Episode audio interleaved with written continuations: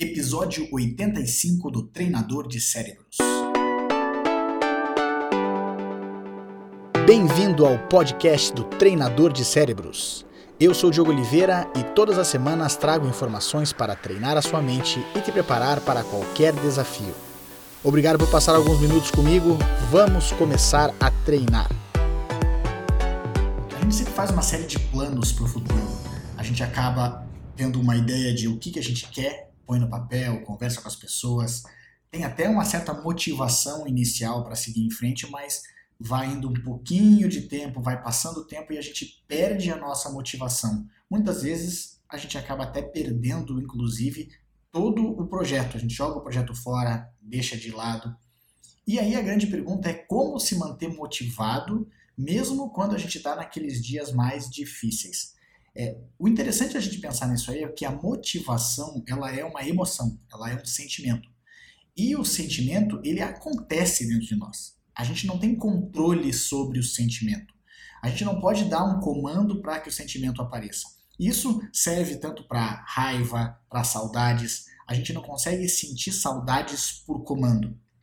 Nós temos que, primeiramente, pensar em alguma coisa ou em alguém e a saudade desaparece. A gente não consegue sentir raiva por comando. Nós temos que pensar em alguma coisa e quando a gente se percebe, nós estamos sentindo raiva. A motivação, ela é a mesma coisa.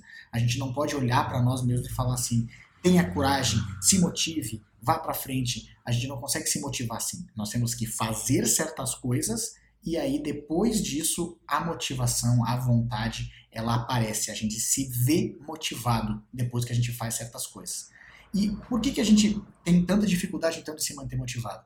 Porque a gente busca muitas vezes a métrica a curto prazo. A gente quer ver resultados mais rápidos. E aqui eu nem digo a situação no fato da gente às vezes não ter paciência, não é bem isso. É porque a gente também está buscando certas métricas. Quando a gente faz um planejamento futuro, claro que a gente também tem certas métricas que a gente quer ter. Agora, quando a gente vê que tem certas coisas que a gente faz na vida que a gente não vai achar métrica a curto prazo, aí sim nós temos que simplesmente nos concentrar em fazer. É como ir para academia. Se a gente vai para academia e fica 4, 5 horas fazendo exercício num dia só e chega em casa e se olha no espelho, a gente não vai ver resultado nenhum. Porque exercício físico não tem uma métrica a curto prazo.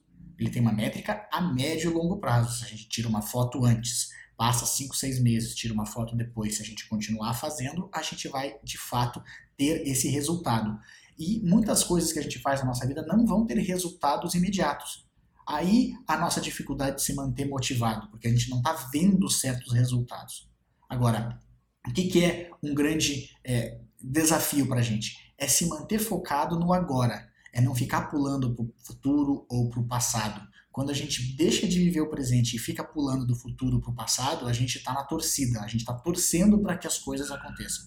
Tem certas atitudes, tem certas coisas que a gente faz que são chatas, não tem a ver com o objetivo final. Mas nós temos que continuar fazendo porque é o caminho.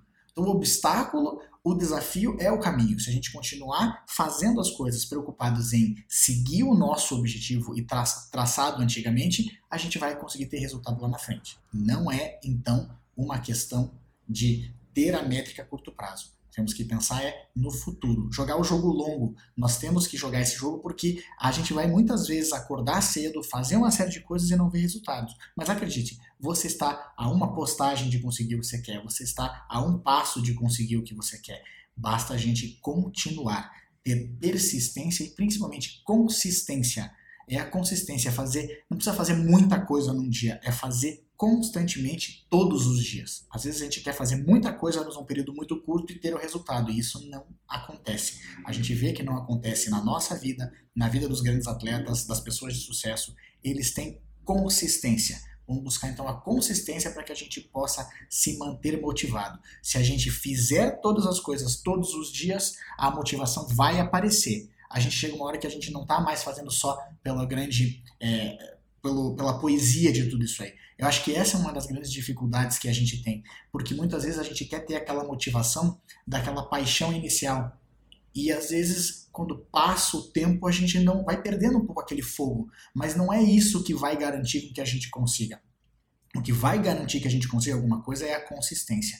E aí a motivação ela vai, nós vamos tendo certas pílulas de motivação durante a caminhada, porque cada vez que passa o tempo e a gente se percebe melhor, a gente tem mais um ponto de motivação. Talvez não aquela motivação que faça a gente pular de um lado para o outro, mas aquela que vai fazer com que a gente seja consistente. Eu prefiro mil vezes ter essas motivações menores, mas que vão me mantendo no foco e no trilho para seguir em frente, do que aquela que a gente solta foguete, estoura champanhe, fala com todo mundo e dura dois, três dias e o projeto acaba. O projeto ele só ganha longevidade, ele só ganha tempo mais longo quando a gente é consistente. Vamos buscar isso e ver o que, que faz na nossa vida. Experimente, faça o teste na vida de vocês e veja o resultado. E lembre-se, você se transforma naquilo que pensa a maior parte do tempo. Transforme os seus pensamentos e você transforma a sua vida. Agora vai lá e faça a diferença no seu mundo.